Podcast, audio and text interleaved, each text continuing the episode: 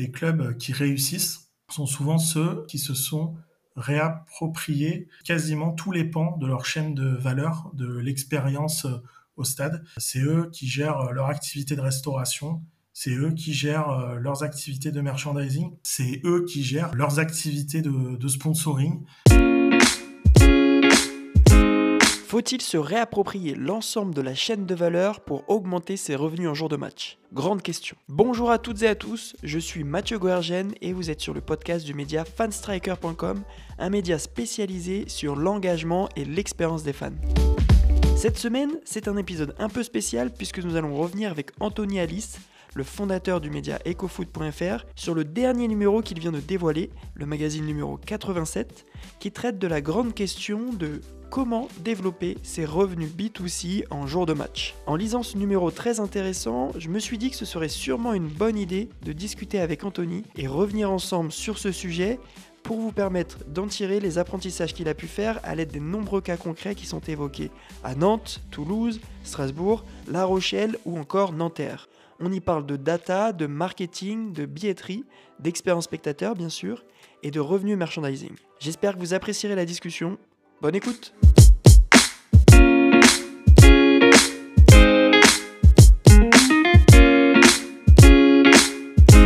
Bonjour Anthony, comment ça va eh ben, écoute, euh, ça va très bien, très très honoré euh, euh, d'avoir été invité pour pour cet épisode de Fan Striker. j'adore, bon, je te l'ai dit à plusieurs reprises, hein, mais j'adore ton média. j'adore écouter les professionnels qui échangent et évoquent leur vision du sport professionnel et de son évolution dans ton média. Et donc très content aujourd'hui ben, de, faire partie voilà, de, ces, de, tes invités.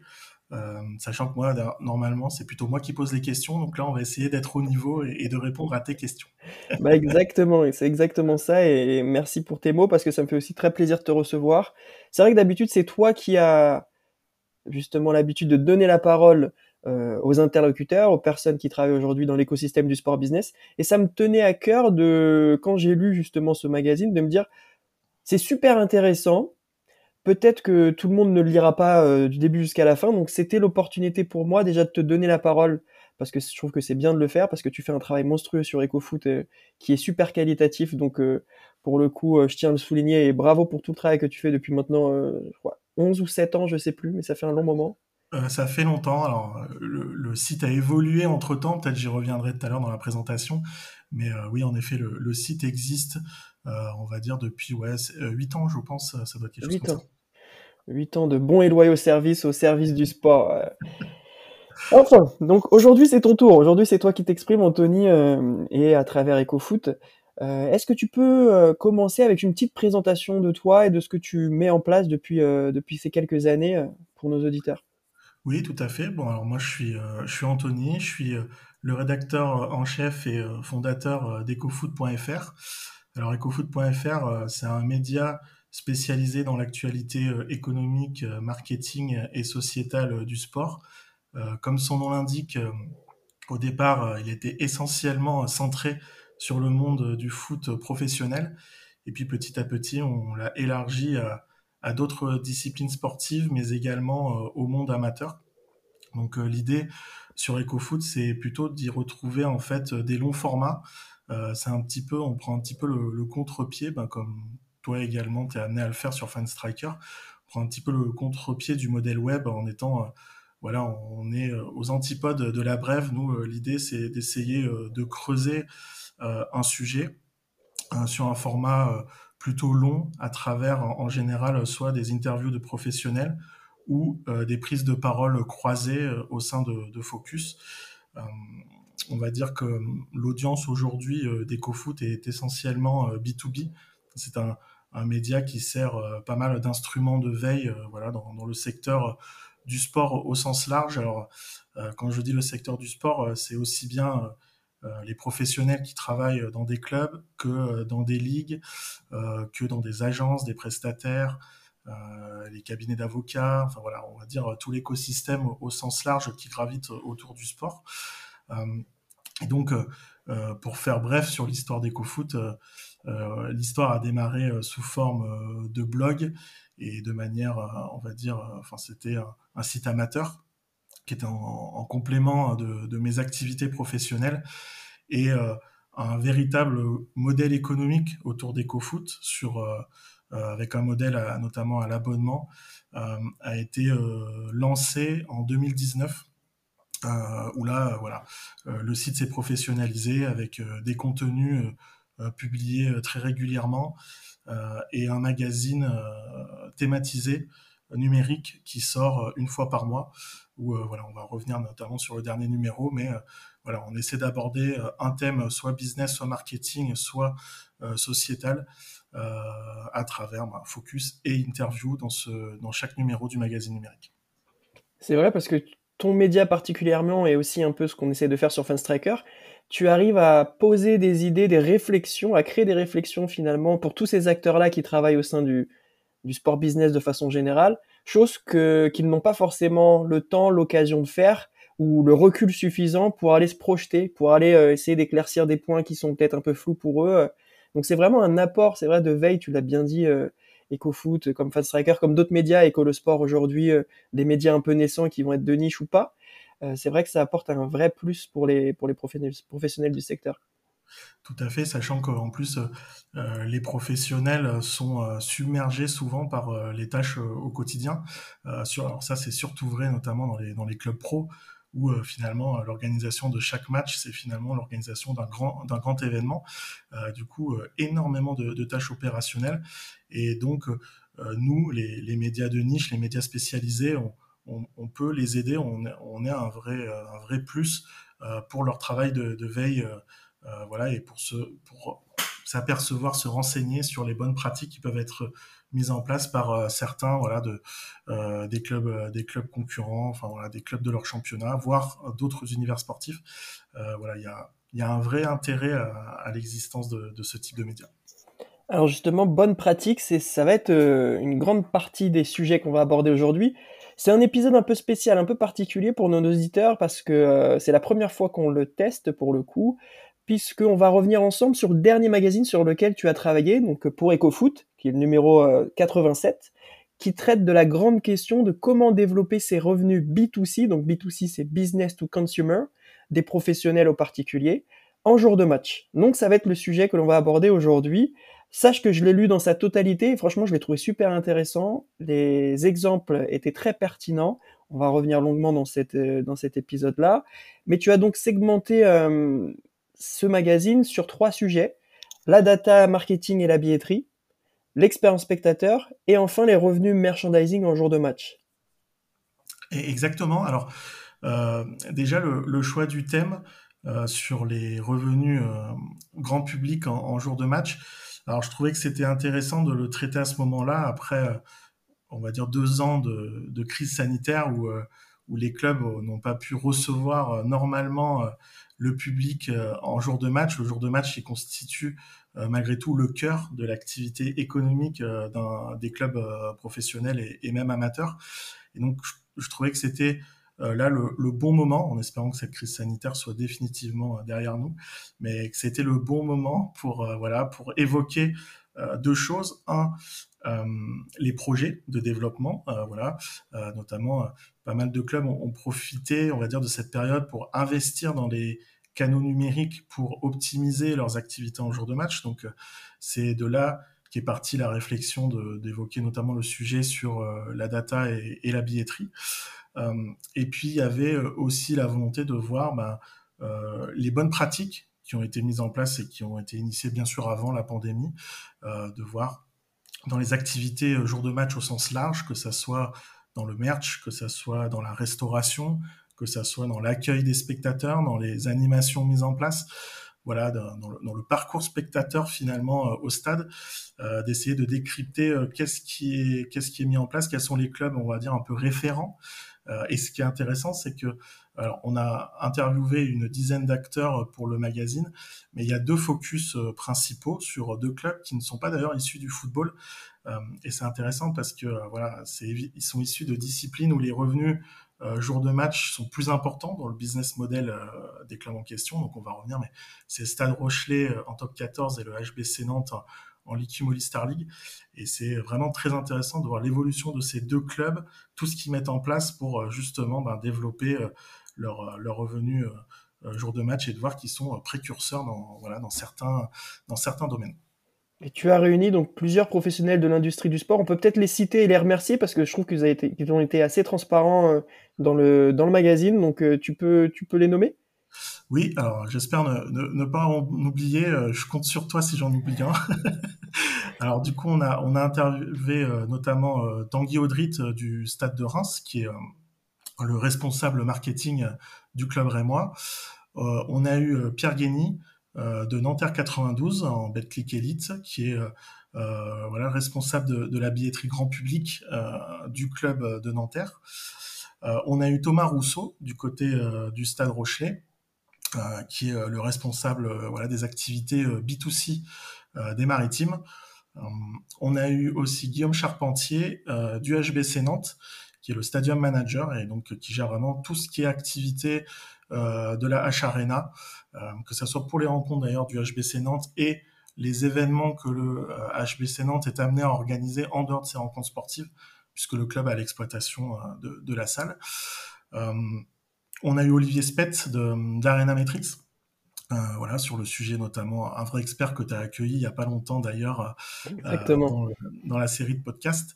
Euh, voilà, d'Arena Metrics. Bruno, euh, alors je vais écorcher son nom, donc il va pas être content, mais Bruno Schwab-Klaber euh, de Licensing for Growth.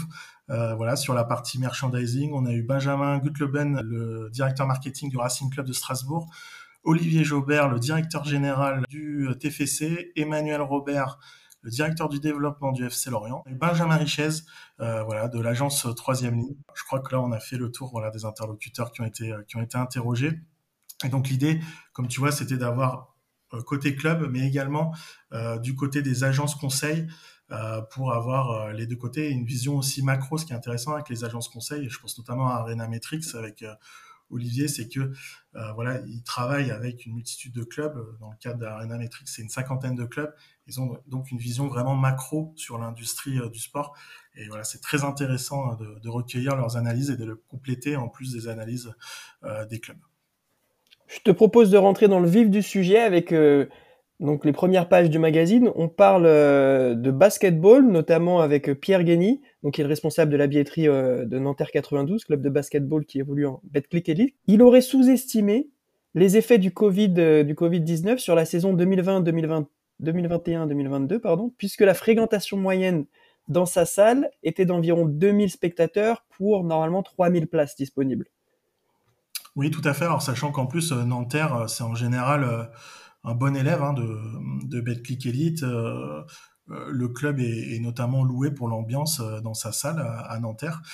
Alors, il faut dire que Nanterre 92, c'est un cas un petit peu à part. parce que, alors, je ne sais pas si tu t'en souviens, parce qu'on a l'impression que ça remonte à loin, vu qu'on ne parle plus de cette pandémie, mais on a eu au mois de décembre et au mois de janvier euh, voilà, une résurgence euh, de la pandémie avec voilà, nouveau variant Omicron euh, qui a conduit à la réinstauration des jauges, que ce soit dans les stades ou dans les arénas.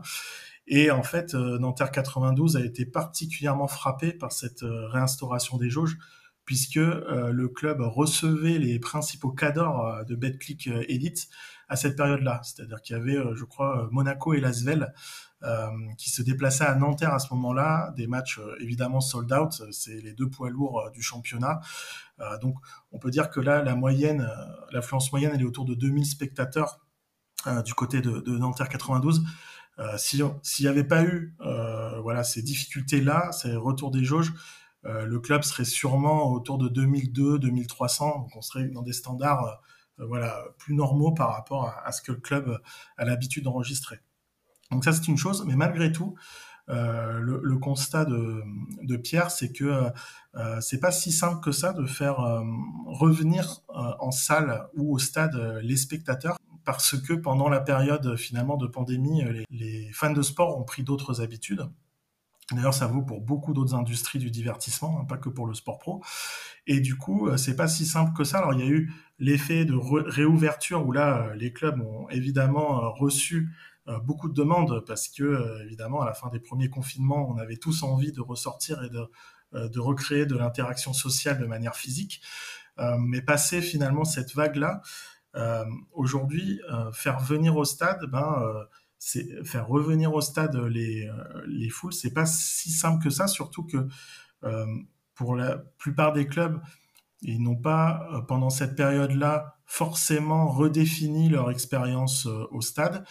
finalement, ils sont repartis sur le modèle qui était en place avant et un, un modèle sur lequel, alors là, je parle surtout pour le football professionnel, mais euh, les clubs rencontraient euh, des difficultés à évoluer à guichet fermé, et finalement ces difficultés, tu les re retrouves aujourd'hui. En plus, la pandémie n'a pas été complètement, euh, n'a pas complètement disparu pendant cette saison-là avec le retour des jauges, et c'est ce qui fait que voilà, les, les clubs rencontrent finalement des, difficultés à faire revenir, à faire revenir les, les spectateurs, n'ont pas retrouvé totalement leur, leur niveau d'affluence d'avant crise. C'est vrai que pendant le Covid, il y a beaucoup de clubs. Je discutais avec Michael Finet euh, de l'ASM Clermont euh, il n'y a pas si longtemps aussi sur ce, sur ce podcast. Et il expliquait que grâce au Covid, ils ont euh, débloqué un budget pour travailler ces sujets de fan expérience. Donc effectivement, il y en a qui ont plutôt accéléré sur cette partie expérientielle. D'autres qui ont aussi considéré davantage bah, le sujet qu'on va aborder juste après, la partie data, recueil des, des données, l'utilisation de ces données-là pour faire venir ou faire revenir des potentiels spectateurs. Donc c'est vrai que ceux qui ne l'ont pas fait sur cette période de creux, on va dire, le payent ou le payeront ou le payent actuellement un peu plus cher euh, parce qu'ils n'ont pas senti cette nouvelle vague qui pouvait arriver après le Covid. Tout à fait, tout à fait, Mathieu. Et alors c'est intéressant ce que, ce que l'exemple tu donnes euh, du côté de l'ASM parce que euh, je vais pas dire que c'est presque un, contre-exemple, mais euh, malgré tout, les, clubs, alors là, à nouveau, c'est surtout vrai pour le football, mais on peut également décliner sur les autres disciplines sportives professionnelles, c'est que durant cette période de crise, les, clubs ont souffert économiquement. Alors même si elles ont été beaucoup aidées, donc ça a permis tout de même de traverser la crise, mais il y a eu euh, tout de même voilà des, canaux euh, économiques qui ont été totalement asséchés euh, durant durant cette crise-là, sans oublier que les clubs professionnels de foot ont été confrontés à une double crise avec les droits télé. Et du coup, on, s'était aperçu qu'avant la crise, il y avait vraiment un, un mouvement très positif d'investissement des clubs dans la fan expérience. il y avait des clubs comme les Girondins de Bordeaux, comme l'AS Saint-Étienne, qui avaient mis en place vraiment de multiples initiatives pour euh, voilà améliorer l'accueil euh, des spectateurs euh, au stade. Bordeaux était allé même jusqu'à la mise en place hein, d'une fan zone devant le Matmut Atlantique. Et en fait, malgré tout, la crise sanitaire et les mauvaises perspectives économiques, avec en plus le problème des droits télé, a souvent réduit les investissements dans, dans la fan expérience. Donc, on rentre un peu dans le cercle vicieux et on revient sur les difficultés à faire venir et revenir les spectateurs au stade l'un des moyens, l'un des outils qui permettent euh, ce que tu viens de, ce que tu viens de dire, c'est notamment donc, les outils CRM. Tu en parles avec Olivier dans, dans le magazine, Olivier Spett, euh, qu'on avait reçu donc sur le podcast il n'y a pas si longtemps. Et il mentionne un exemple qui est super parlant, je trouve.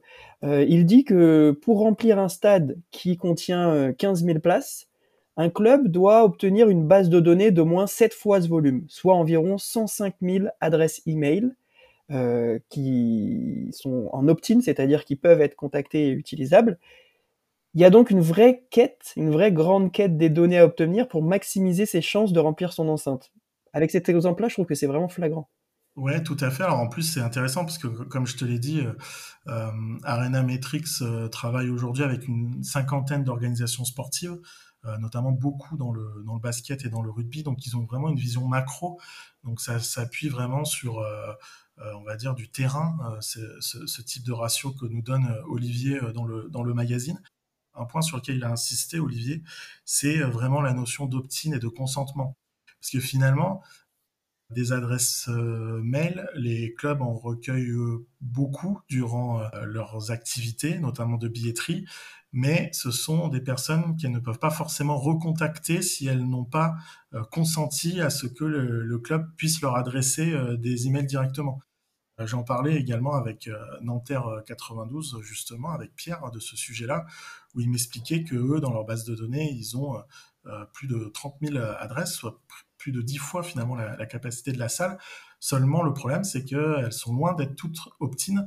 Euh, du coup, ils n'ont pas du tout la capacité de s'adresser bah, à, toute, toute, cette base de données-là. Et notamment, il l'explique aussi, je crois, avec le, la modification RGPD qui a eu lieu. Beaucoup, beaucoup d'acteurs ont perdu euh, des points de contact avec, des, avec leur audience, finalement, parce qu'il fallait renouveler cette, cette opt-in. Ouais, tout à fait, exactement.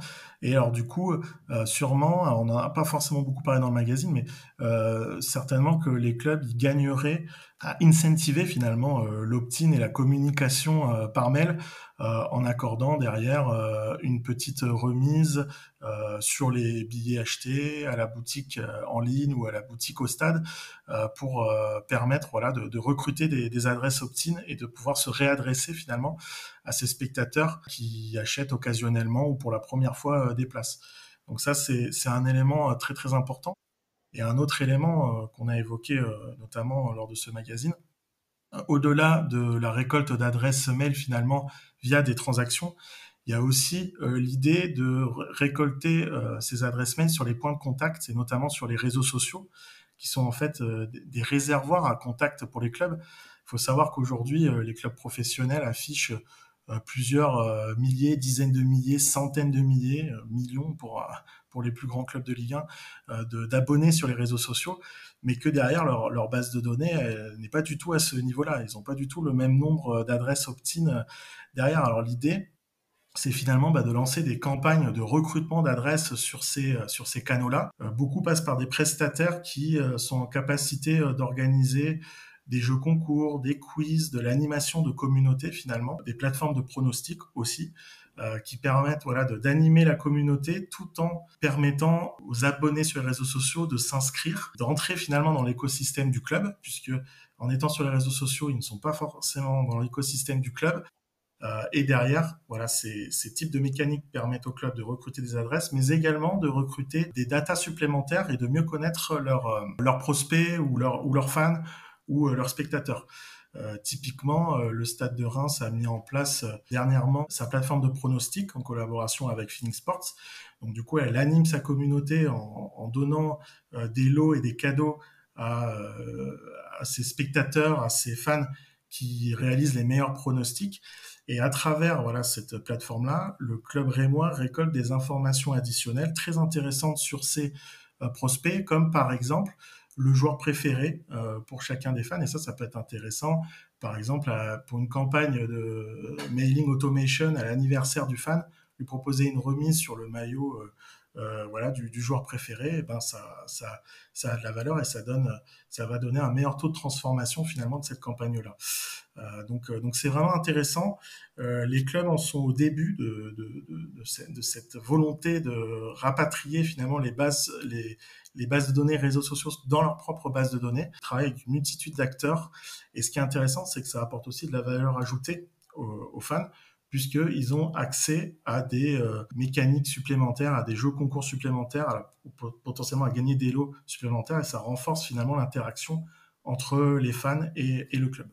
C'est vrai que c'est un, vrai cercle vertueux entre euh, tes communautés de followers, d'abonnés sur les réseaux sociaux, les données et la base de données que tu possèdes.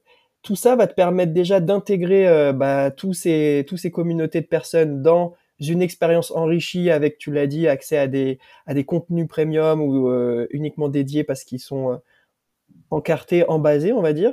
Et ça va aussi avoir son poids, euh, notamment lorsque le club va aller démarcher des partenaires. Puisqu'aujourd'hui, on l'a vu avec l'exemple sur le post LinkedIn d'Olivier qu'il avait, qu'il avait diffusé, avec le FC Barcelone et Spotify, où le FC Barcelone mentionnait une communauté avec un chiffre monstrueux, et qu'en réalité, Spotify n'avait pas cet intérêt aussi marqué parce qu'en fait, euh, le nombre de fans qui étaient vraiment euh, embasés dans euh, les outils CRM du club, bah, ça représentait une petite quantité de l'ensemble de la communauté sur les réseaux sociaux que le FC Barcelone mettait en avant. Donc forcément, c'est quelque chose qui est vertueux. Plus les communautés de fans vont être intégrées dans la base de données, plus derrière, il y aura des choses intéressantes à créer avec des partenaires qui auront aussi un intérêt d'aller potentiellement trouver des nouveaux clients sur sur leur business euh, propre. Donc, euh, c'est vraiment quelque chose qui se nourrit. Quels sont les moyens, les moyens mis en place par les clubs pour traiter ces sujets justement FRM, donc Fan Relationship Management, et CRM, donc Client euh, Relationship Management? Alors, ce qu'on constate là ces, euh, ces derniers temps, c'est que euh, les clubs ont pas mal investi dans des solutions technologiques pour faciliter finalement, on va dire, la collecte et l'assemblage finalement de, toutes ces données à travers les différentes activités. Donc, ce sont souvent des solutions CRM. Hein. Il y a par exemple Arena Metrics qu'on a donc euh, cité dans cet épisode. Il y a d'autres acteurs comme Sports Alliance. par exemple, le Stade de Reims euh, travaille avec Sports Alliance qui est qui a surtout des acteurs, euh, qui bosse surtout avec des acteurs sur les marchés anglo-saxons. Je crois qu'il travaille aussi avec Tottenham, par exemple, et les marchés du Benelux. Donc, voilà, donc les clubs s'équipent de ces, solutions-là qui permettent finalement de, on va dire, de condenser à un même endroit euh, l'ensemble euh, ben, des, des des données euh, collectées sur les communautés et également derrière ben, de leur adresser la communication par mail ou par SMS. Donc ça, c'est l'équipement technologique. Il y a également dans l'équipement technologique des projets qui sont mis en place pour éviter de travailler en silo chacune des activités. parce qu'il faut savoir que dans les clubs, les activités sont souvent assez cloisonnées, que ce soit d'un côté le merchandising, d'un côté la billetterie, avec des prestataires différents, ce qui fait que euh, souvent le, fan, quand il va acheter euh, un produit sur la boutique en ligne, il doit créer un compte et il doit créer un autre compte pour euh, la billetterie en ligne, par exemple. Donc, du coup, les clubs se lancent dans des projets qu'on appelle SSO, Single Sign-On, c'est-à-dire d'authentification unique, voilà, qui permet, ça améliore également l'expérience utilisateur puisque euh, de son côté, le fan n'aura qu'un compte pour tous les accès euh, et tous les points de contact avec euh, le club, notamment sur les canaux digitaux. Et pour évidemment le club derrière, ça facilite la collecte d'infos parce que évidemment d'avoir une activité séparée sur le merch, une activité séparée sur la billetterie, ça fait des déduplications d'adresses, des doublons, etc. Enfin, ça, crée des complexités de gestion. Donc, euh, euh, d'un point de vue technologique, euh, on a beaucoup de clubs là qui montent en puissance pour pouvoir avoir ne serait-ce que les outils et travailler de manière efficace et proprement tout ce qui est politique FRM, CRM. Et après, il y a le côté humain, où là, peut-être, ça pêche encore un peu au sein des clubs professionnels. Aujourd'hui, il y a assez peu de clubs pro où il y a une personne, au moins une personne dédiée à la stratégie FRM, CRM sachant que c'est euh, indispensable d'avoir au moins une ressource, car c'est un travail euh, colossal euh, d'imaginer les process de collecte d'infos, d'imaginer les process de segmentation, d'imaginer les, les process de marketing automation, de campagne marketing, etc., de personnalisation des messages en fonction des segments. voilà, ça demande énormément de travail en fait, le FRM, CRM. On est équipé aujourd'hui dans les clubs, dans la plupart des clubs, mais il n'y a pas forcément toujours les, ressources qui sont attachées euh, à cette activité-là. Mais euh, on sent vraiment une prise de conscience et une, euh, maturité qui progresse sur ce sujet. Aujourd'hui, on peut dire que dans les clubs de Ligue 1, il y a dans la plupart des clubs au moins une ressource qui est attachée au développement de la politique FRM-CRM. Euh, dans le top 14, il commence à y avoir des clubs aussi. Euh, je pense au Stade français qui a une ressource dédiée euh, au développement de la politique FRM-CRM. Ça commence à, venir. Heureusement, les, clubs peuvent aussi s'appuyer sur leurs prestataires, hein, comme Arena Metrics, par exemple, qui, fournit des solutions, voilà, enfin des, des, prestations, on va dire, de, de, consulting pour aider les clubs à monter en puissance sur ces sujets-là. Mais euh, clairement, on n'est pas du tout au niveau euh, du retail ou d'autres secteurs d'activité où il y a des services entiers dédiés euh, voilà, au CRM. Le sport, et notamment en France, doit encore, doit encore progresser et doit encore se staffer pour pouvoir voilà, mettre en place des, politiques FRM, CRM efficaces. Mais même tu le vois de façon générale, au-delà même du sport, moi je constate de plus en plus d'offres de recrutement sur des jobs de data spécialiste, data analyst. Je vois là où je travaillais chez Intersport par exemple, c'est un job qu'on a créé spécifiquement euh, dans un premier temps en alternance, qui je crois qui a perduré ensuite sur un, data analyst spécifique.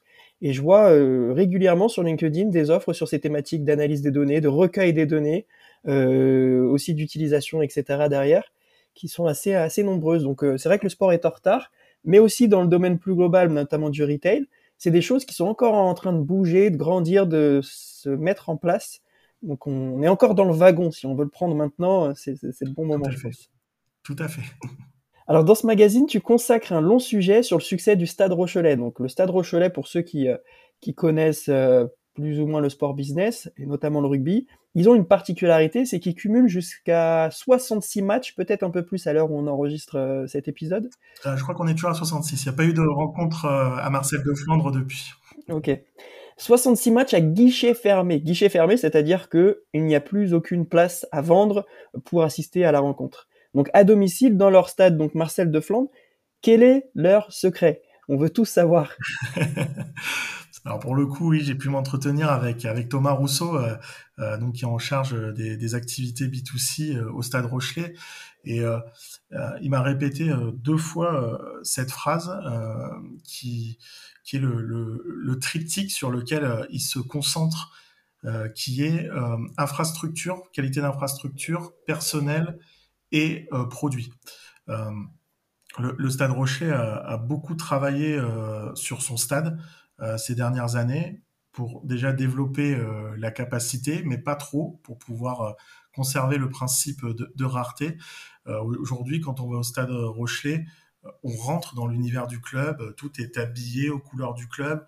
voilà, rien n'est laissé au hasard, que ce soit dans la décoration, dans les animations, dans même dans les produits de restauration, puisqu'on a des burgers logotés euh, avec le, logo du Stade Rochelet euh, sur, le pain. Donc en fait, on rentre vraiment dans un univers. On, est, je ne vais pas prendre la, référence à Walt Disney parce que ça, c'est pas toujours bien pris dans le monde du sport, mais on rentre vraiment dans un univers du club. Rien n'est laissé au détail dans l'organisation. Euh, pareil au niveau du, personnel. Alors évidemment, c'est beaucoup beaucoup euh, d'intérimaires qui travaillent en, jour de match. Euh, ça, c'est vrai pour tous les clubs. Mais ce que cherche à faire le Stade Rochelet, c'est justement à fidéliser ce personnel en jour de match, à intégrer ce personnel dans, la famille Stade Rochelet. Un des exemples qui est cité dans le magazine, c'est le fait que euh, les personnes qui, travaillent en jour de match ont été conviées à assister à une rencontre du club en Coupe d'Europe du côté de Bordeaux pour l'affiche UBB Stade Rochelet. Euh, l'idée, c'est vraiment de construire un, sentiment d'appartenance, pas uniquement du coup euh, côté euh, fan, mais également côté salarié du club, côté personnel, pour qu'ils soient pleinement investis derrière les jours de match, dans l'accueil des fans, l'accueil des, spectateurs. Ça, c'est également voilà, un, élément très important. Et après, quand on parle de, de produit, euh, le produit, ça passe pas uniquement par le spectacle euh, sur la pelouse, mais c'est également euh, toute l'application que met le club dans les différentes activités proposées au stade. Et je pense notamment à la restauration, où le club aujourd'hui propose vraiment une offre très variée, où on va de l'offre, on va dire un peu fast food, street food, avec les burgers classiques, les, hot dogs, mais malgré tout, en, s'appliquant, en essayant de donner voilà, des produits de, qualité et, non pas un, sandwich acheté chez un prestataire euh, voilà, qui, sera vendu aux spectateurs, jusqu'au euh, restaurant où il est possible voilà, de manger une entrecôte, et restaurant pour le B2C, hein, on ne parle pas du B2B, il est possible d'aller manger une entrecôte, un, saumon gravlax, enfin voilà.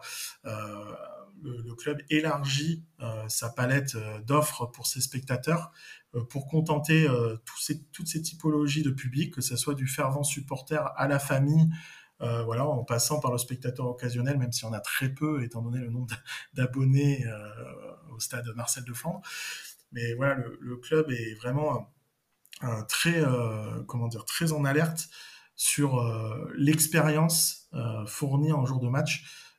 et donc, du coup, derrière, forcément, le succès est au rendez-vous. Et c'est vraiment, j'insiste sur le fait d'avoir créé cet esprit communauté aujourd'hui. Il faut savoir que le Stade Rochelet, donc c'est 16 000 capacités de, de, 16 000 places. Il y a euh, 10 000 abonnés, euh, plus 3300 euh, spectateurs B2B euh, en, qui achètent un siège à prestation. Donc finalement, le club ne commercialise que 2000 et entre 2000 et 3000 places par match. Euh, donc tous les, évidemment, tous les matchs sont sold out. Et en plus, aujourd'hui, le club n'est plus en capacité de satisfaire euh, voilà, toutes les demandes d'abonnement. qui reçoit parce qu'il a un taux de reconduction des abonnés qui est énorme. On est au-dessus de 95% par saison. Euh, pourquoi? Parce que tout le monde apprécie finalement le spectacle au Stade Rochelet. Hein. On est dans le, exactement dans le cercle vertueux que tu décrivais euh, tout à l'heure. Et du coup, le club met en place des listes d'attente euh, pour voilà pour que les abonnés puissent accéder. ceux, enfin, ceux qui veulent s'abonner, qui n'ont pas été satisfaits, puissent accéder, avoir un accès privilégié à la billetterie durant la saison et être aussi en priorité sur les prochains lancements d'abonnements pour la saison prochaine. Donc ça, c'est vraiment intéressant. Et un, autre élément euh, aussi que j'aime beaucoup chez Stade Rocher, c'est que évidemment, un club professionnel a, la volonté euh, d'optimiser euh, ses revenus en jour de match. et du coup, on va dire la solution naturelle, bah, ça serait d'augmenter sans cesse le prix des billets bah, pour profiter de cette demande supérieure à l'offre. Euh, mais le Stade Rochelet reste quand même vigilant à ce niveau-là pour pouvoir toujours accueillir tous les publics et satisfaire ses fidèles. Euh, c'est pour ça que d'ailleurs le club a, cessé d'élargir sa gamme de prix euh, au, Stade Marcel de Flandre dans sa politique de billetterie. Et également un autre élément intéressant, c'est que les abonnés, s'ils ne peuvent pas venir assister au match, peuvent revendre euh, leur, euh, leur place à l'unité au match, mais les prix sont plafonnés pour qu'il n'y ait pas voilà, des systèmes de surenchère, de bulles spéculatives, et que finalement, euh, derrière, ça devienne un produit de luxe de venir assister à un match du Stade Rochelet. avoir une place pour le Stade Rochelet, c'est un produit rare, mais ce n'est pas forcément un produit de luxe. Et ça, c'est une démarche que j'apprécie beaucoup du côté voilà, des maritimes. Et c'est vrai que sur la billetterie secondaire, j'avais lu un article euh, il y a quelques années lorsqu'ils l'avaient lancé. Euh, il mettait en avant surtout le fait que ça permettait au club de garder le contrôle sur la revente des billets. Effectivement, si tu crées pas une billetterie secondaire aujourd'hui, tu ne maîtrises pas le fait qu'un supporter lambda puisse aller vendre 4000 euros une place parce que le match est euh, un match top niveau et que voilà, il peut se permettre de le vendre à ce tarif. Donc super intéressant. Et il y a une phrase que j'ai beaucoup aimée sur ce qu'a dit Thomas Rousseau sur euh, sa situation au stade Rochelet, c'est que pour eux, c'était très important que l'offre soit toujours inférieure à la demande pour enrichir la valeur du billet, pour donner le sentiment de privilège aux spectateurs. Et ça me fait penser à quelque chose de très simple qu'on a certainement vécu toi et moi et, ceux qui nous écoutent aujourd'hui, c'est que quand on va chercher un, lieu pour se restaurer, un restaurant, si on passe devant un restaurant qui est vide, on aura tendance à penser que c'est peut-être pas très bon et peut-être pas très une très bonne idée de passer la porte. Par contre, si on va devant un lieu où euh, c'est déjà bondé et qu'à l'intérieur tout le monde est, déjà assis et qu'il y a une queue euh, immense à l'extérieur, eh ben on aura tendance à penser que ça va être intéressant d'y aller et que ça peut être bon. Donc euh, c'est la phrase un peu simple, hein, le monde appelle le monde, et je pense que c'est véridique pour le coup et c'est une très bonne philosophie que peut avoir le Stade Rocholet à travers ce que nous partage Thomas Rousseau. Entièrement d'accord avec toi. Et, ce qui est intéressant, c'est que hum, le club, euh, avec les collectivités, euh, vont présenter bientôt un, plan de, modernisation euh, du, du, stade Marcel de Flandre. Et l'idée, ce n'est pas de l'agrandir euh, et d'être dans le gigantisme comme on a pu le connaître avec euh, certains stades, notamment de l'Euro 2016. L'idée, c'est plutôt d'améliorer la qualité finalement du stade et, pas forcément de jouer sur la quantité. Donc finalement, la, capacité va assez peu progresser. Et c'est intéressant de voir que euh, ce mouvement de gigantisme, on y revient aujourd'hui. La plupart des projets de modernisation ou de construction de stades s'inscrivent dans le fait de redonner ce sentiment de rareté à la place euh, au stade.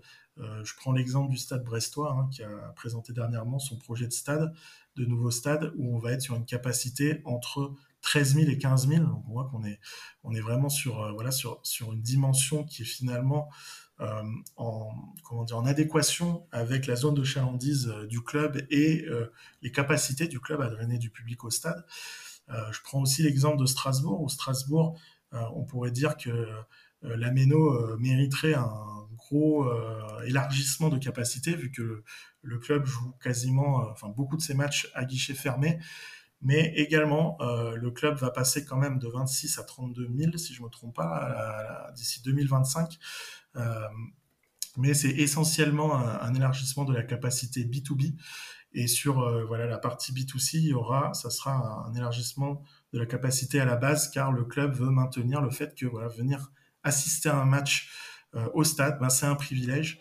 voilà, c'est un privilège de vivre les, émotions en live de son équipe. Et ça, c'est un élément intéressant. Et, on voit que dans les stades ben, trop grands, qui ont vu, qui ont vu, on a vu, qui ont vu trop grand, ben, il n'y a pas ce phénomène de rareté et on rentre là, par contre, dans, un, dans une spirale euh, plus vicieuse où en plus on est obligé ben, de casser les prix pour pouvoir faire venir les spectateurs. On est aux antipodes finalement du phénomène de rareté. Et ce qui m'intéresse le plus, enfin ce qui est le plus intéressant pour moi, c'est qu'en fait finalement, euh, nous professionnels du sport business, je nous inclus toi et moi dans tout cet euh, écosystème-là, c'est que ça nous oblige à réfléchir différemment. À l'époque, voilà, c'était une place sèche que l'on allait mettre en priorité pour faire une rentrée d'argent, d'argent de revenus en B2C en jour de match.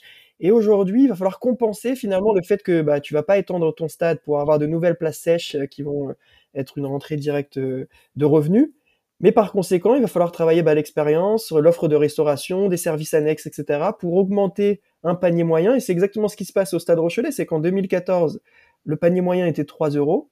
Aujourd'hui, il est basculé à 7 euros. Donc, on a mis notre énergie et notre temps et notre réflexion sur d'autres sujets qui vont nous faire aussi euh, augmenter les revenus en, jour de match.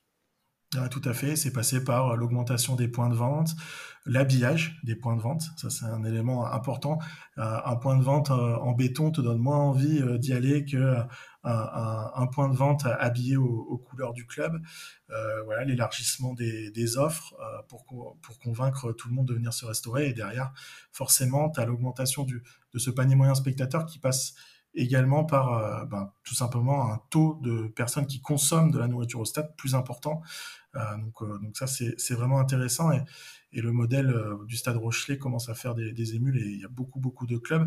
Mais je, tiens à dire un élément important, c'est que pendant longtemps, en fait, l'activité, par exemple, de restauration et, d'autres, notamment activités qui font partie de l'expérience spectateurs sans être attachés aux sportifs euh, étaient souvent externalisés. C'est-à-dire que euh, les clubs, ne connaissant pas finalement ce métier-là, préféraient empocher un minimum garanti en début de saison et confier déléguer l'activité finalement à un prestataire.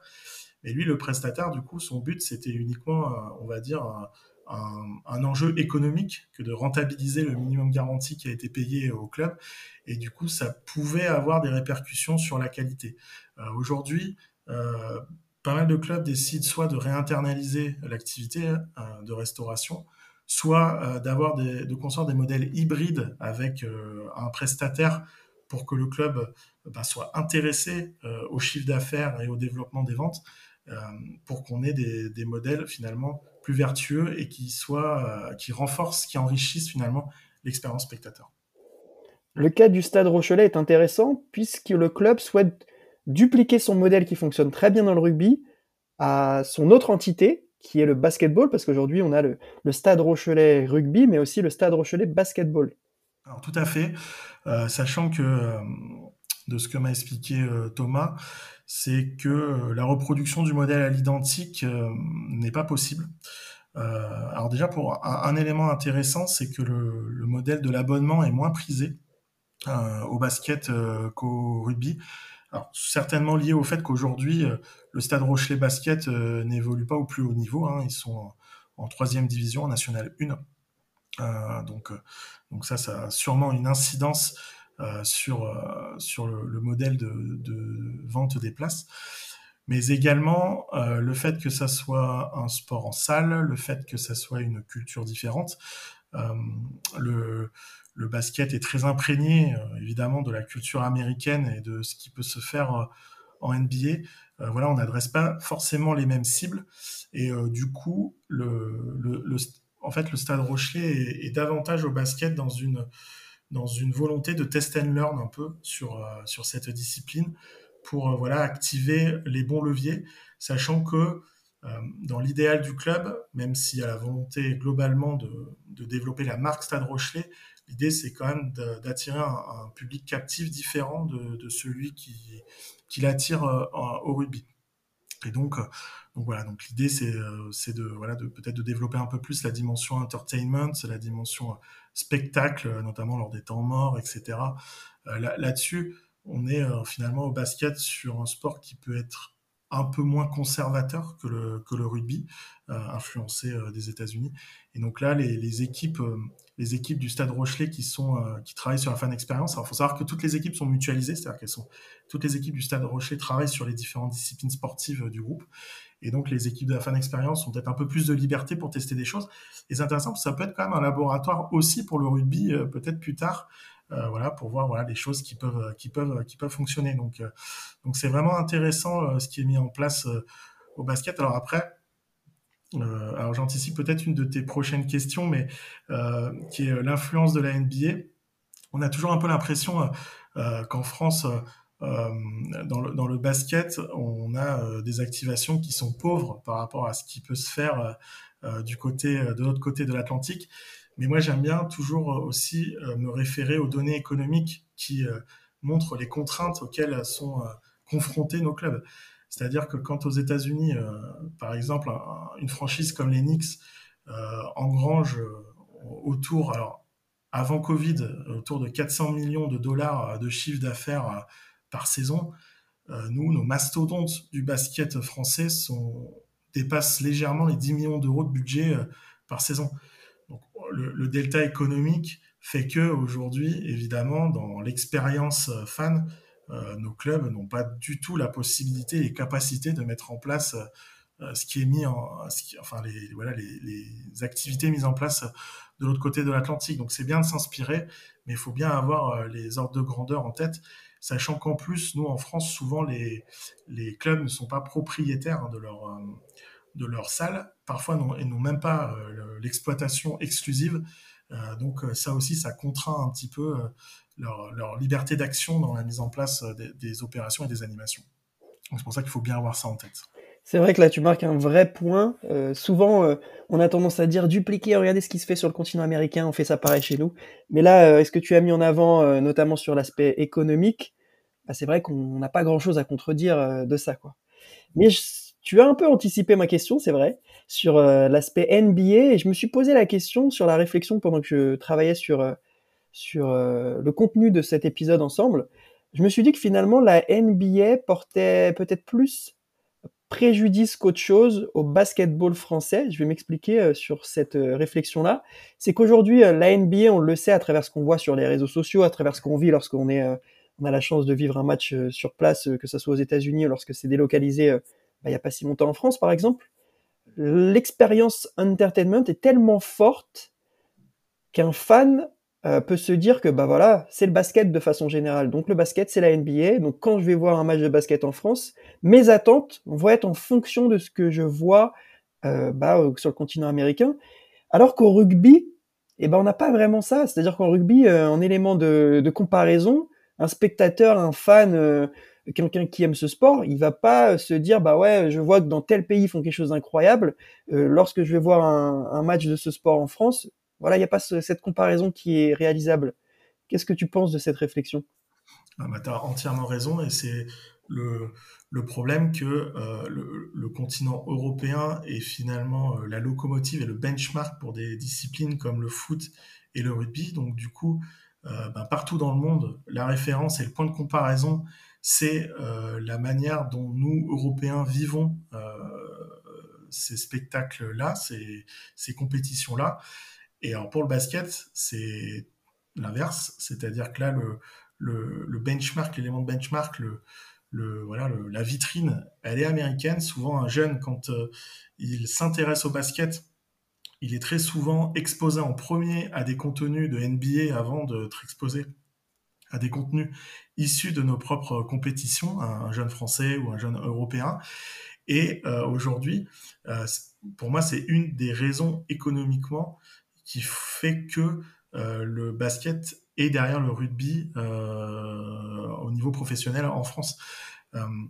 La, la, question subsidiaire, c'est est-ce que le basket professionnel français doit s'émanciper du modèle américain en trouvant son propre modèle, en cherchant à, voilà, à, mettre en place finalement peut-être une expérience plus authentique, euh, en s'inspirant bah, de ce que peuvent faire le rugby le foot en, mettant plutôt en valeur un territoire euh, à travers l'expérience en salle plutôt qu'un univers, qu'un puisque voilà, on va dire la culture basket est aussi imprégnée de culture hip-hop, de culture, voilà, enfin, il y a, tout un univers finalement derrière, hein, derrière, derrière le, basket et qui est pas forcément rattaché à des, territoires. Donc c'est vraiment très très différent comme, discipline.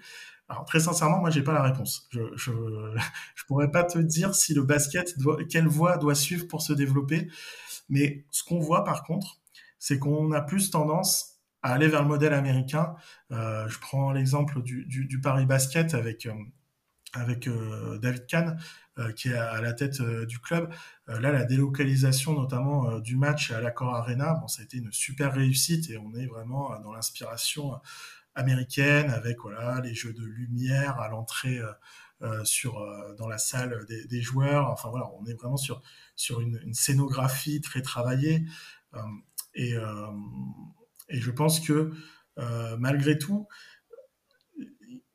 les, euh, enfin, en fait, c'est les décideurs du basket français qui vont avoir euh, la réponse à cette question et ça doit s'appuyer sur des études marketing, sur ce que veulent leurs fans, sur qu'est-ce qu'ils recherchent finalement dans le, dans le basket, qu'est-ce qu'ils recherchent, euh, voilà, qu'est-ce que les fans de NBA en France euh, aiment du côté euh, du basket américain. Euh, voilà, je pense que voilà, il y a, pas mal d'études qui n'ont pas forcément, à ma connaissance, été conduites aujourd'hui. Euh, qui doivent être menées pour pouvoir voilà, prendre euh, bah, la bonne orientation dans, le modèle à suivre. Moi, aujourd'hui, je n'aurais pas la réponse, même si on sent que ça tourne plutôt sur le fait d'être plutôt dans le voilà dans l'univers dans le et dans la reproduction de ce que peuvent mettre en place les Américains. Alors je te rassure ou pas, mais je n'ai pas non plus la réponse. En tout cas, euh, c'est vrai que ça peut être un gros chantier si tu décides de tout changer parce que c'est vrai que le basketball, pour moi, tu l'associes euh, euh à la hype, euh, au hip-hop, au street, enfin quelque chose d'assez jeune et dynamique et moderne, notamment la mode, etc. D'urbain aussi. D'urbain. Ce qui, ce, qui est, ce qui est un peu en contradiction avec le rugby, même si le rugby s'est beaucoup urbanisé ces, ces dernières années. C'est vrai. Et le rugby, le rugby pour moi, c'est vraiment euh, euh, la bonne franquette plus ou moins, ou je sais pas, je, pense euh, bah, charcuterie, etc. C'est vrai que c'est pas des codes que tu vas forcément associer au basketball. Tout à fait, tout à fait. Et en fait, dans les dans les codes du rugby, tu associes plus facilement le territoire que ce que peut peut l'être le, le, basket. C'est ça qui est qui est, un, qui est un défi puisque nous, tous nos sports pro quasiment se construisent sur cette notion d'ancrage territorial. Euh, donc du coup, le, dans le développement du basket, il y a vraiment, voilà, il y a toute une philosophie à construire, à penser, à réfléchir pour euh, impulser euh, une forte croissance. Je crois que David Kahn, dans une de ses interviews à l'équipe, disait qu'il voulait que le basket devienne le deuxième sport euh, pro en France. Et ben ça, c'est des questions voilà, que, que la discipline devra trancher pour euh, essayer un jour de, bah, de dépasser le rugby. Alors, j'adore me plonger dans ces philosophies. Tu te rends compte que finalement, euh, entre la partie euh, visible de l'iceberg et la partie émergée, bah, tout n'est pas aussi simple et qu'il y a des choses quand même qu'il faut prendre en compte parce que sinon, euh, tu ne peux pas expliquer pourquoi ça ne fonctionne pas si tu euh, as pas cette vision euh, plus ou moins large. Tout à fait. Je te propose de changer de sport. On va prendre le ballon, bah, toujours dans les mains parce qu'on était sur du basket. Cette fois-ci, on va parler de handball et un peu plus de fan expérience. Il y a un club qui est super dynamique sur ces sujets-là, euh, que l'on retrouve souvent, notamment sur Fanstriker, c'est le HBC Nantes. Euh, Qu'est-ce que tu as appris dans leur façon de concevoir l'expérience fan et notamment de développer leur revenu euh, B2C en l'occurrence? Alors moi, ce que j'aime beaucoup dans ce que fait le HBC Nantes, c'est la mise en valeur de sa communauté. C'est-à-dire que quand le club conçoit ses animations, et l'expérience, euh, le parcours en salle, il met toujours au centre, euh, ça, peut, ça peut paraître une banalité, mais tout le monde ne le fait pas, euh, il cherche toujours à mettre au centre le spectateur et à le mettre en valeur. Typiquement, d'ailleurs je crois que c'est une des animations que tu as relayées sur, sur Fanstriker, mais dernièrement ils ont mis en valeur le, le 100 millième spectateur de la saison en lui faisant vivre une expérience incroyable en, en bord de, en bord de salle euh, pour, pour assister à la rencontre. Euh, c'était face à Saran, peut-être, euh, j'ai un doute, mais euh, donc, donc, donc, voilà un, des exemples. Un autre exemple, c'est que dans les, dans les live tweets, par exemple, euh, des rencontres, le, club n'hésite pas à prendre beaucoup en photo ses, spectateurs, sa communauté, montrer les animations en, tribune. Donc ça, c'est vraiment, disons que le peuple violet, c'est pas une notion galvaudée au HBC Nantes. Il y a vraiment cette volonté, quand on conçoit l'expérience au stade, ben, de mettre en valeur le, spectateur et de le faire adhérer à une communauté, de faire en sorte qu'il entre dans une communauté. C'est-à-dire qu'on n'est pas dans le, dans le client, quoi. On est dans le, euh, dans le fan, dans le spectateur, dans, dans celui voilà, qui, qui vient pour euh, vivre des émotions partagées euh, dans la salle. Donc ça, c'est très intéressant. Et ce qui est très intéressant aussi, alors là, on revient un peu sur le modèle du Stade Rochelet, mais c'est le fait que dans la construction du parcours à la salle, il y a l'idée de pénétrer très tôt dans un univers propre au HBC Nantes. C'est-à-dire que dès que le, spectateur a franchi euh, la porte d'accès unique, il arrive sur un parvis où euh, tout euh, est aux couleurs du HBC Nantes avec tout un tas d'animations. Il y a un DJ sur le parvis, il y a un bar, il y a déjà des stands pour consommer, que ce soit voilà, différentes offres, que ce soit des galettes de saucisses, des hot dogs, etc. Et d'ailleurs, ce que me disait Guillaume Charpentier lors de l'entretien, c'est qu'ils accordent une importance importante au marketing olfactif. c'est important d'éveiller tous les sens pour créer cet esprit convivial finalement en, en, salle. Et du coup, ils apportent voilà une attention particulière à ce que, voilà, dès que tu rentres sur le parvis, tu sentes l'odeur, une odeur que tu reconnais, une odeur que tu associes au HBC Nantes, une odeur qui donne faim, qui donne envie de consommer. Euh, et donc ça, c'est vraiment, intéressant dans la manière dont travaille le HBC Nantes. Et euh, pareil, le HBC Nantes a récupéré l'exploitation de sa salle, la H Arena, et petit à petit également euh, dans la salle, le club habille tous les points de vente aux couleurs du HBC Nantes il essaie aussi de segmenter les différents points de vente pour qu'il y ait vraiment différentes offres. Euh, il y a notamment également la brasserie des supporters qui a été mise en place, qui, elle, reste ouverte après le match, où les, euh, spectateurs peuvent aller consommer des planches de charcuterie, boire du vin. Et surtout, ce qui est intéressant, c'est qu'il y a les euh, joueurs qui viennent, deux joueurs viennent échanger avec les supporters. Quand je dis l'importance qu'accorde le HBC Nantes à ces, euh, euh, spectateurs, bah, c'est vraiment pas galvaudé. C'est vraiment un esprit HBC Nantes dans lequel euh, voilà, toutes les parties prenantes sont associées. Et donc, cette mécanique de joueurs qui vont, qui vont à la rencontre des, spectateurs, en général, dans les, dans les clubs professionnels, c'est plutôt réservé au B2B. Et ben, au, HBC Nantes, c'est ben, également le grand public a, accès aux joueurs en fin de match et peut échanger avec eux. Donc voilà, donc il y a vraiment cet esprit communauté qui est créé. Et je vais revenir juste sur un élément où on va d'ailleurs peut-être pas être euh, d'accord, et je suis parfois pas d'accord avec certains experts à, ce sujet-là. On a tendance à dire qu'un club professionnel, c'est une entreprise euh, du divertissement. De divertissement, moi je suis pas tout à fait d'accord. Je parlerais plutôt d'entreprise à émotion. Euh, un club pro, on va le voir, on, on, consomme des produits parce qu'on va chercher à appartenir finalement à une communauté, à partager des valeurs communes, euh, à partager des émotions communes. Et, euh, et dans une entreprise de divertissement, on sait d'avance que quand on consomme un produit ou qu'on se rend un événement, on va se divertir. Euh, quand on va voir une rencontre, ben, c'est pas forcément le cas. on peut avoir voilà des sentiments partagés parce que l'équipe a perdu mais, l'important n'est pas de, se divertir, mais c'est de partager les émotions, d'avoir cet esprit de communion euh, et de partager des, points communs, des dénominateurs communs avec une communauté. Et, ça, je trouve que euh, et le HBC Nantes et le Stade Rochelet euh, sont des, clubs dans lesquels on, ressent ça, c'est-à-dire que quand on va au stade, on a l'impression d'adhérer à un groupe de personnes, d'adhérer à une communauté. Et c'est sûrement ce qui explique euh, les succès ben, voilà, de, ces deux clubs. Donc c'est vrai que quand tu en parlais, euh, je pensais à la question que je pose souvent à mes interlocuteurs, à savoir euh, cette notion de client et de fan. Indirectement, ta réponse, c'est que tu privilégies davantage l'appellation fan que client. Et c'est vrai qu'il y a deux écoles dans, dans l'écosystème du sport business. Une qui ne va pas vraiment accepter l'usage du mot client et pour les raisons que tu as citées et un autre qui va qui va centrer uniquement sur cette sur ce sujet-là client parce que finalement voilà un club pour eux ou lui, ou du moins ces personnes qui ont cette, cette pensée-là, euh, a que pour objectif de euh, augmenter ses revenus, etc., en, en, ayant effectivement le côté affectif qui soit présent, mais en n'oubliant pas qu'aujourd'hui, un club, c'est pas euh, une association euh, à loi 1901 qui ne doit pas développer de revenus, au contraire. Non, mais tout à fait, là, tu as entièrement raison, Mathieu.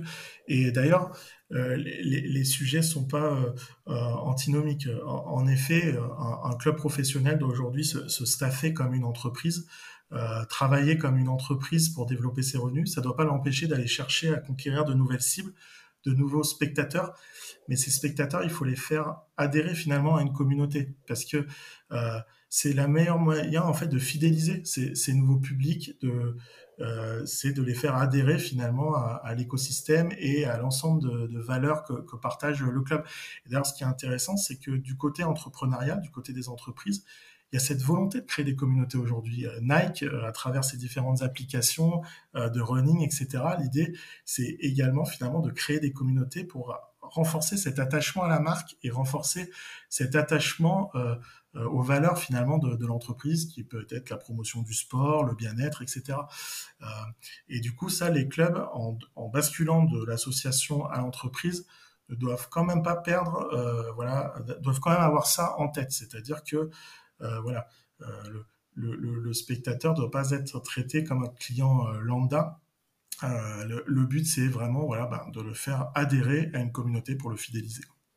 Et c'est vrai que souvent on cite euh, l'exemple du sport américain comme euh, exemple à appliquer en France, mais euh, au final, quand tu regardes des événements sportifs collectifs, on va dire, ou pas forcément, mais des événements sportifs aux États-Unis, et eh bah t'as des ultras qui sont présents, t'as des grands supporters avec des drapeaux, des grands drapeaux, etc., torse nu, qui ont autant de volonté que nos, nos ultras ici en France. Donc t'arrives aussi à cohabiter dans le modèle d'un sport américain avec des hardcore fans et du grand public ça existe aussi là-bas?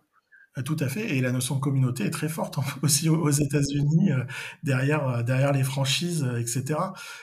En, Europe, parfois, on a un peu une vision galvaudée parce que, en fait, on pointe du doigt les exemples qui ne sont pas favorables, comme les délocalisations de franchises, ce genre de choses, alors que ça devient d'ailleurs de plus en plus rare, hein, ces histoires de, délocalisation de, franchises. Mais en vrai, il y a un vrai esprit communauté bah, derrière les franchises euh, nord-américaine. Euh, il y a en effet d'un côté les hardcore fans et de l'autre côté il y a les familles qui viennent, mais qui viennent très tôt euh, au stade, venir partager un, moment au stade et elles ne viennent pas partager ce moment au stade uniquement parce qu'elles veulent voilà consommer de, de, la nourriture etc c'est aussi la volonté ben, de venir euh, soutenir euh, le club, d'adhérer au projet du club, etc. il y a une volonté de se retrouver avec euh, voilà d'autres personnes semblables qui qui ont le même le même hobby, le même voilà le même même loisir. Et donc ça c'est c'est intéressant et c'est vraiment quelque chose voilà que les que les clubs ne, doivent ne doivent pas perdre. Tout à l'heure, tu parlais de marketing olfactif. Ça m'a fait sourire parce que ça me fait replonger euh, dans mon background au niveau des études. J'ai beaucoup étudié euh, le monde du commerce de façon générale. Et euh, le lieu de commerce par, par excellence dans un, événement sportif, c'est la boutique. La boutique, justement, c'est un lieu de passage normalement qui doit être un vrai atout dans l'expérience en match day et même hors match day si elle est ouverte en hors jour de match. C'est le cas à Toulouse, donc le TFC qui vient juste de valider d'ailleurs sa montée en Ligue 1. Euh, très bonne chose parce qu'ils ont euh, construit une vraie communauté entre le rugby, le football, etc. Je trouve que ce qu'ils mettent en place c'est intéressant. Ils retrouvent, j'ai l'impression, les valeurs qui étaient les siennes, euh, le club auparavant. Qu'est-ce que tu as pu noter notamment avec cet aspect boutique à Toulouse, mais sur les autres exemples que tu as cités dans le magazine? Ce qui est intéressant, c'est de voir que finalement, malgré la multiplication euh, des, canaux de vente, et notamment euh, l'essor du web, la boutique au stade reste un canal très important dans les activités de, merchandising des clubs pro.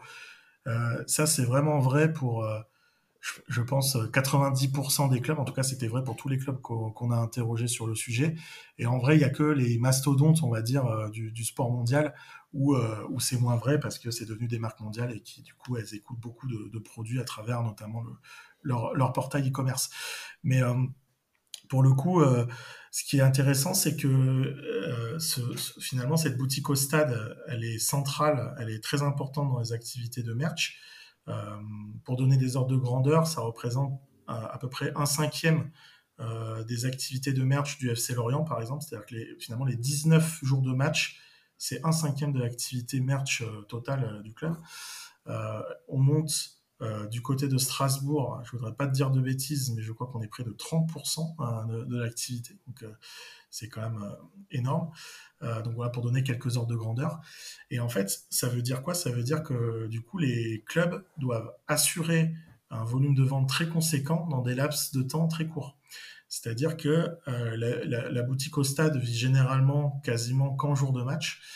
Et du coup, ce sont des, on va dire, des espaces commerciaux d'une centaine de mètres carrés qui doivent recevoir euh, plusieurs centaines, voire plusieurs milliers de spectateurs, souvent en avant-match, on va dire entre entre une heure et, dix minutes, cinq minutes avant le coup d'envoi.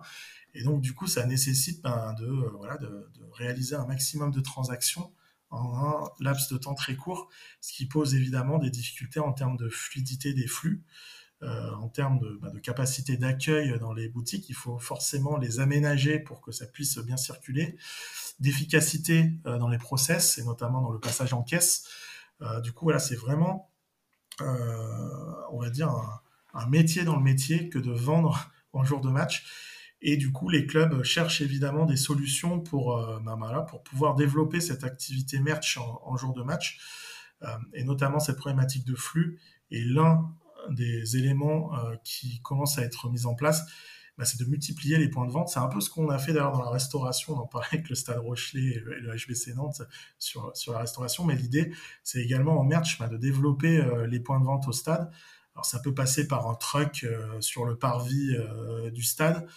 certains clubs commencent à tester ces solutions-là.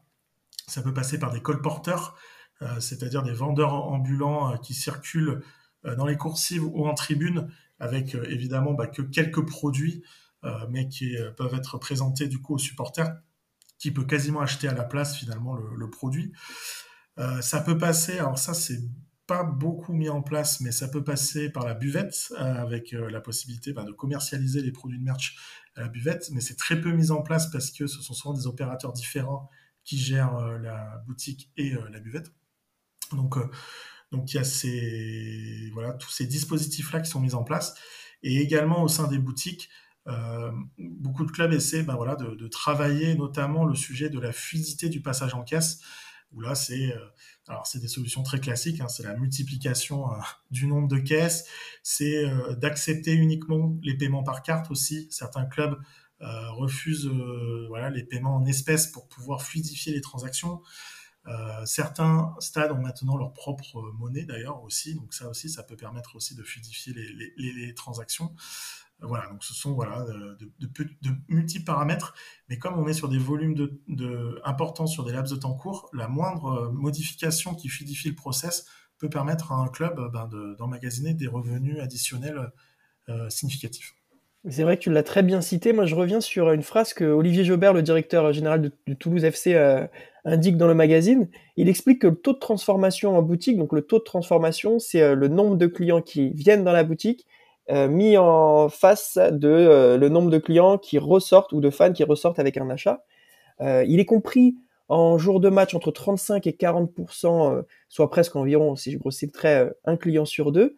Mais ce chiffre-là se dégrade lorsque euh, l'augmentation se fait au stade, je crois qu'il explique que sa boutique est très bien conçue pour une moyenne de 15 000 spectateurs.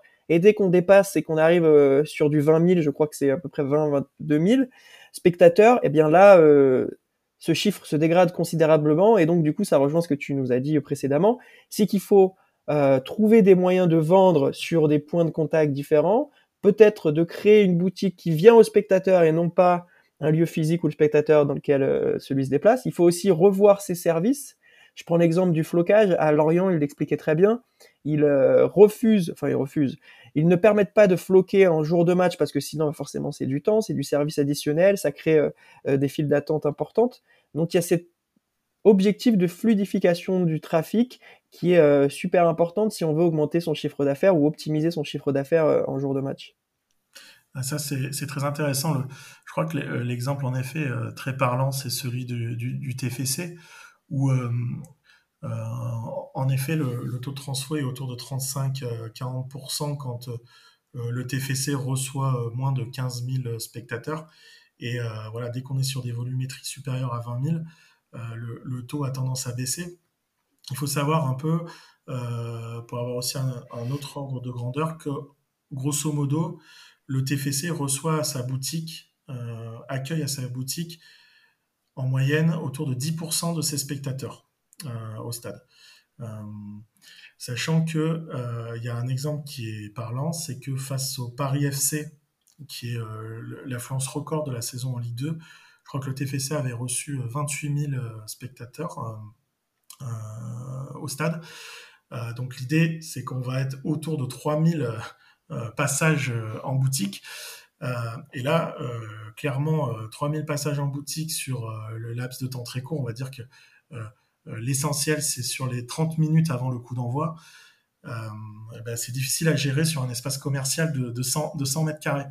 Et en fait, ce qu'a, constaté le club, par contre, ça c'est intéressant, c'est que sur ce match-là, influence exceptionnelle, mais qui ne sera normalement plus exceptionnelle quand le TFC retournera en Ligue 1, du moins je, leur souhaite euh, qu'ils aient des affluences euh, euh, pareilles, c'est que en fait, ils ont enregistré un énorme taux d'activité en après-match. je crois que, je ne veux pas dire de bêtises, mais je crois qu'on est sur, sur cette journée-là de réception du Paris FC, 35 ou 40%, je crois qu'on est monté à 40% de l'activité a été enregistrée en après-match. pourquoi? Parce qu'en avant-match, les queues étaient tellement longues que du coup, certains ont reporté leur, euh, leur achat. Et en plus, comme il y a eu victoire euh, derrière dans un match hyper important, du coup, ça a joué. Le TFC a accepté de laisser sa boutique ouverte plus longtemps que prévu en après-match. Et, euh, du coup, quasiment la moitié du chiffre d'affaires a été fait en, après-match. Donc, donc voilà une, une, des conséquences en fait de ne pas pouvoir finalement ben, accepter un flux trop important de transactions. euh, on peut quand même récupérer euh, une partie de l'activité euh, lors de l'après-match, etc. Mais c'est quand même dangereux parce que si le résultat n'avait pas été à la hauteur, très certainement cette partie de l'activité-là n'aurait pas été récupérée. Et du coup, c'est vraiment un, casse-tête pour les clubs, ben voilà, pour pouvoir générer l'activité à la hauteur du potentiel.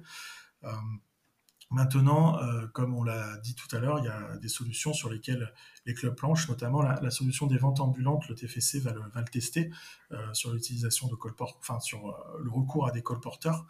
Et, voilà, et ça c'est intéressant. Et, ce qui est intéressant aussi, je l'ai peut-être pas dit, mais que il y, a, y, a, cette problématique de fluidité.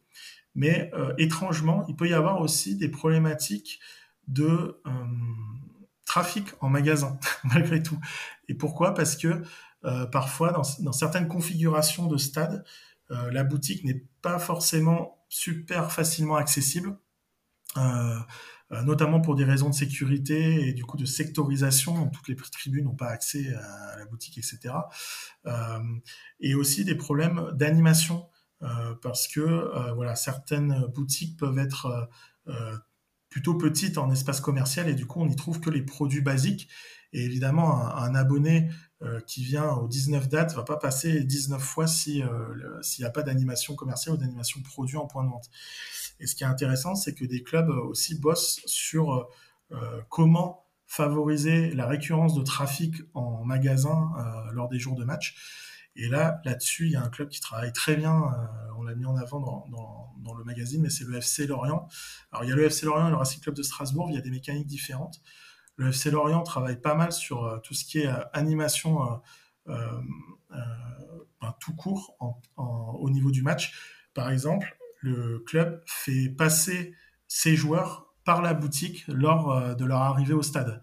Et ça, c'est génial parce que ça, crée un attroupement euh, important euh, dans la boutique euh, et ça permet bah, d'en faire finalement un rituel de venir à la boutique pour assister à l'arrivée des gens. Et surtout c'est le très captif puisque c'est les fans les vrais enfin les, plus grands fans qui viennent dans la boutique. Et qu'est-ce qu'ils font les joueurs? Ils vont acheter leur maillot avant de avant de jouer dans la boutique, c'est ça?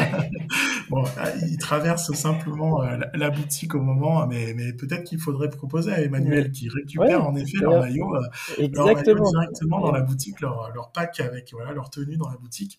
Ça, c'est vrai, c'est une super idée. Une bonne idée, Emmanuel. Si tu nous écoutes, tu peux tu peux proposer l'idée et nous inviter sur l'événement qu'on vienne qu'on vienne relayer ça sur EcoFoot et Fanstriker. Exactement, exactement. Euh, et voilà, donc ça c'est le type de mécanique, un des, exemples pour favoriser la récurrence. Un autre exemple au FC Lorient, c'est le fait d'organiser des jeux concours au stade où les vainqueurs sont affichés en, boutique. Ça c'est également super super pratique euh, pour permettre euh, voilà de favoriser la, visite en boutique. Et il y a aussi le Racing Club de Strasbourg. Je terminerai peut-être là-dessus sur sur le merch, mais qui de son côté favorise la récurrence en, visite en boutique en essayant d'événementialiser sa politique produit en fonction des matchs. Euh, par exemple, lors de la réception de la SSE au mois d'octobre dernier, le club avait décidé de, placer ce match sous euh, le fait de célébrer l'Octoberfest. Et du coup, il y a eu des, voilà, des, t-shirts collector euh, du Racing qui ont été commercialisés à la boutique à ce moment-là. L'idée, c'est que le Racing essaie de, voilà, de, créer des produits événementiels pour quasiment chacun de ses matchs pour, euh, pour favoriser la récurrence de visite euh, à la boutique. Dans l'expérience fan, de façon générale, il y a trois temps forts. Il y a avant l'événement, pendant l'événement et après l'événement. Et ce que tu disais avec l'exemple du match entre le Toulouse FC et le Paris FC, c'est d'autant plus intéressant que parfois ça peut être une stratégie assumée. C'est-à-dire que euh, c'est vrai que dans trop peu d'événements de mon observation, aujourd'hui on incite le public, les spectateurs, les visiteurs à aller faire un tour dans les lieux de restauration, dans les lieux de consommation, les boutiques, pour pouvoir passer euh, dans la boutique pour réaliser un achat après l'événement. Parce qu'effectivement, si le résultat est positif sur l'aspect sportif, bah, tu peux surfer là-dessus et euh, aller euh, inciter, influencer le public à aller consommer derrière. Et malheureusement, c'est pas le cas de beaucoup de clubs, mais ça peut vraiment être une stratégie. J'ai beaucoup aimé l'idée de, de, Bruno de Licensing for Growth, qui proposait d'intégrer euh, la commercialisation des mugs dans euh, les points de restauration directement. Et moi, je l'ai vécu, par exemple, j'ai euh, vécu un, exemple similaire aux États-Unis lorsque j'étais voir un match de baseball. Ils te proposaient plusieurs offres de restauration. Une toute simple où tu pouvais prendre des frites avec du fromage, etc., dans une coupelle très basique, recyclée, je crois. Une autre un peu plus chère où tu pouvais avoir le même contenu dans un contenant différent qui était en fait un casque de baseball. Et c'est indirectement une offre de restauration mixée à une commercialisation d'objets dérivés, qui je trouve est, plutôt intéressante dans la réflexion euh, qui, peut, qui peut y avoir. Et le dernier point que bah, Bruno aussi mentionnait, c'était le manque de cohérence et de connexion entre les différents services. Typiquement, le speaker pour moi est un élément essentiel de l'expérience euh, match en jour de, en jour de match. Bah, lui, forcément, son rôle, c'est aussi d'inciter, d'inviter euh, les utilisateurs, les spectateurs dans leur circuit. Il y a ça, il y a par exemple la restauration, a aussi un intérêt à réorienter euh, le public dans l'espace euh, boutique et inversement, etc. Et c'est vrai que Bruno, lui, mentionnait qu'il n'y a pas beaucoup de connexion entre ces différents services. Ouais, tout à fait, exactement. Et, euh, en fait, c'est souvent lié à un problème, je l'ai souvent dit au cours de, de, cet épisode, mais lié au fait que ce sont des prestataires souvent différents qui gèrent les, les activités. Et du coup, euh, ça manque complètement de, connexion, euh, tout à fait. Euh, il y avait juste aussi un, autre élément au niveau de la commercialisation de produits dérivés en buvette, où les clubs m'expliquaient que c'est souvent compliqué à mettre en place car souvent ils ont déjà, ils doivent déjà faire face à des files d'attente énormes aux buvettes parce que tout le monde vient consommer à la mi-temps. Enfin, une grande majorité des spectateurs viennent consommer à la mi-temps et que du coup, là, l'enjeu de la fluidité est encore plus fort dans des transactions par rapport à la, boutique, et que de complexifier les offres en mettant en place euh, des produits de merch, euh, bah, c'est très compliqué. C'est très compliqué. Euh, il faudrait réaménager en fait les, buvettes dans les, dans les stades en question pour pouvoir mettre en place ce type, voilà, type d'offres couplées produits de merch et, produits de snacking. Et aujourd'hui, voilà, c'est assez difficile à mettre en place. Après, on voit que c'est possible. Hein, tu as cité des exemples, notamment aux États-Unis. Donc, euh, euh, voilà, ça demande sûrement à, repenser finalement ces espaces-là, ces, buvettes pour, pour y intégrer d'autres activités. On a dépassé l'heure de l'échange. On est à pratiquement 1h20 d'échange. Les deux dernières questions avant de conclure. et c'est peut-être, enfin la prochaine est peut-être la plus importante pour ceux qui n'auront pas écouté attentivement les 1 heure et 20 minutes précédentes. Qu'est-ce que tu retiens, toi qui es à l'origine de ce magazine numéro 87, de tout ça S'il y avait une recette secrète à en tirer ou des standards à, valoriser pour nos auditeurs qui travaillent aujourd'hui dans les clubs, qui ont pour objectif de développer, optimiser les revenus B2C, puisque c'était la thématique de, cet épisode? Bah, si j'ai un élément en fait à, retenir, c'est que euh, les clubs qui réussissent, sont souvent ceux qui ont, euh, d'ailleurs pour reprendre les mots euh, du Stade Rochelet, qui ont la culture de l'internalisation. C'est-à-dire que ce sont des clubs qui se sont réappropriés euh, quasiment tous les pans de leur chaîne de valeur, de l'expérience au stade. c'est eux qui gèrent leur activité de restauration, c'est eux qui gèrent leurs activités de merchandising, c'est eux qui gèrent leurs activités de, sponsoring, et ça, ça peut avoir aussi un, élément, ça peut être un élément important de l'expérience spectateur, une activation euh, mi-temps euh, qui va être mise en place avec des spectateurs peut avoir un lien avec le thème général du match, etc. C'est comme ça qu'on construit finalement un, parcours spectateur au stade qui est efficace d'un point de vue marketing. Et donc on voit que les clubs qui ont la main, qui ont réinternalisé les compétences, qui ont cherché à acquérir le savoir-faire, ça ne veut pas dire qu'elles ne doivent pas se faire aider et épauler. Hein. Des agences, des prestataires peuvent venir euh, donner, voilà, euh, partager leurs leur, bonnes pratiques, etc. Mais le fait de réinternaliser compétences et métiers, bah, ça donne plus de souplesse dans l'organisation euh, du parcours spectateur en jour de match. Ça donne plus de cohérence dans la stratégie d'ensemble et ça permet finalement voilà, d'avoir tous les leviers accessibles ben, pour pouvoir mettre en place et orchestrer une stratégie euh, globale en adéquation avec, euh, avec ses besoins, avec son territoire, avec le, les besoins exprimés finalement par sa communauté. Donc voilà, si j'avais un élément, et vraiment le HBC Nantes, j'en ai pas parlé, mais le HBC Nantes sur la restauration a, mis en place beaucoup beaucoup d'éléments positifs, notamment le fait de travailler avec des artisans locaux. On n'aura pas le temps d'en parler, je suis désolé, je suis bavard, mais l'internalisation, c'est vraiment, euh, pour moi, je trouve, un facteur clé de succès qui explique le fait que d'un côté le Stade Rochelet et de l'autre côté le HBC Nantes euh, affichent souvent complet euh, à leur, à leur match. Bon, merci pour tous ces conseils qui sont judicieux, intéressants. Un réel plaisir d'écouter tout ça et que tu résumes tout ça parce qu'aujourd'hui, on peut avoir toutes ces infos en lisant le, numéro 87, le, le magazine 87 d'EcoFoot. Dernière petite question, parce qu'on a une tradition aussi euh, chez Fanstriker, à chacun de nos échanges, on pose cette question qui en même temps, qui est à la fois simple et pas si simple que ça. Euh, quelle est ta propre définition de la fan expérience, Anthony? Pour moi, euh, la fan expérience, c'est, ça va être très simple, c'est une phrase, c'est l'ensemble des points de contact et des relations entre le fan et son club. Et pour élargir un peu le, sujet, c'est souvent, on se focalise beaucoup, euh, et alors c'est un très mauvais exemple parce qu'on n'a parlé que de ça dans lors de cet échange, mais on se, focalise sur l'expérience au stade. Mais en réalité, euh, le sujet est bien plus vaste que ça, notamment aujourd'hui avec l'essor du digital et la multiplication finalement des, échanges entre et la verticalisation, on peut dire, enfin l'horizontalisation pardon des, échanges entre fans et clubs. Euh, permis par les réseaux sociaux notamment et les canaux digitaux. Voilà, c'est vraiment tout euh, ce qui lie euh, un club à sa communauté. Et du coup, ben, finalement, la fan expérience, on la retrouve à travers ben, toutes les activités d'un club, que ça soit, on l'a dit, les activités commerciales, le merch, la billetterie, etc., mais également la communication. moi, il y a un élément, par exemple, que je vais donner quand je dis que c'est tous les points de contact, ben ça peut être par exemple euh, les fans qui assistent aux entraînements euh, des euh, footballeurs pro, des rugbyman pro. Et par exemple, à ce niveau-là, pendant longtemps, les clubs n'ont pas prêté beaucoup d'importance à la manière dont ils recevaient ces hardcore fans qui sont prêts à venir suivre les entraînements des joueurs.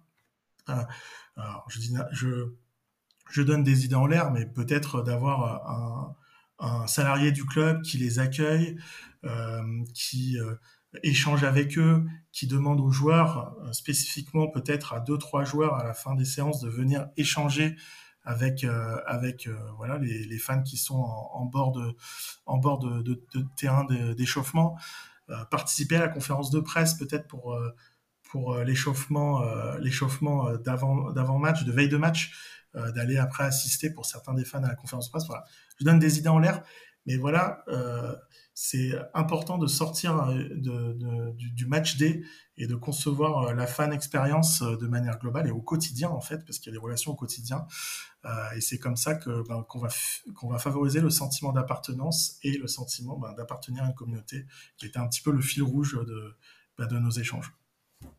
Tu l'as dit, nous nous sommes vraiment concentrés sur les revenus B2C générés en jour de match, mais en présentiel c'est-à-dire que les spectateurs qui viennent au stade. Mais c'est vrai que je pense qu'il y a des opportunités aussi de développer, de créer des opportunités de développement de revenus en B2C pour des spectateurs ou des fans qui ne sont pas forcément au stade en jour de match. Ce sera peut-être l'objet d'un prochain podcast parce qu'on est, on est presque à 1h30 et ça fait un peu long à, écouter ensuite. Mais c'est une vraie question en tout cas et euh, je vais essayer de réfléchir là-dessus et pourquoi pas écrire quelques lignes à ce sujet. Ça m'intéresse beaucoup comme tout ce qu'on a abordé précédemment. Je tiens à te remercier vraiment, euh, Anthony, pour, euh, pour, euh, pour cet échange. C'était très intéressant. Eh ben, merci à toi, Mathieu. J'ai été ravi d'échanger avec toi sur des sujets qui nous tiennent à cœur à, tous les deux. Donc, des échanges entre passionnés, c'est toujours un bon moment. Exactement. Et j'espère que tous les passionnés qui nous ont écoutés ont pris plaisir également.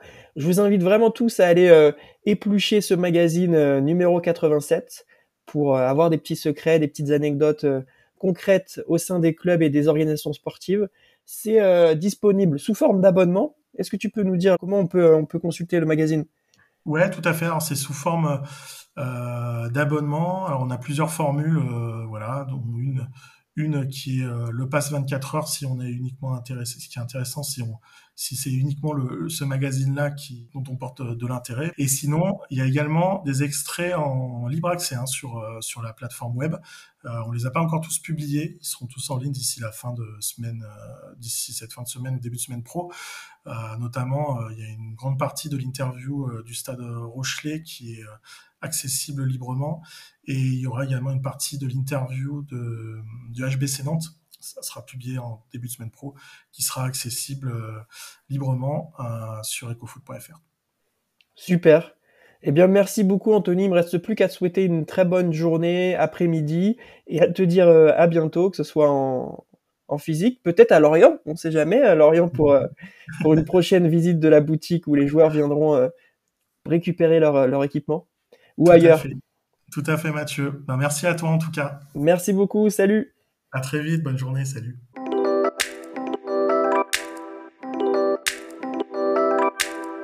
Merci pour votre écoute. Si vous arrivez ici, ça veut dire que vous avez écouté l'ensemble du podcast ou alors vous avez triché. Peu importe, tant que vous avez pris les informations essentielles qui vous intéressaient dans cet épisode, j'espère que vous avez apprécié. On vous donne rendez-vous la semaine prochaine pour le prochain épisode. D'ici là, n'hésitez pas à nous suivre sur les réseaux sociaux et nous envoyer un petit message si vous le souhaitez. Merci beaucoup à ceux qui nous suivent régulièrement, qui participent à l'enrichissement du débat sur les thématiques de fan expérience et de fan engagement. Si ces sujets vous intéressent, je vous invite vraiment à aller faire un tour sur le site fanstriker.com. Vous y trouverez des actualités et des bonnes pratiques. Bonne journée, bonne soirée ou bon week-end et à bientôt.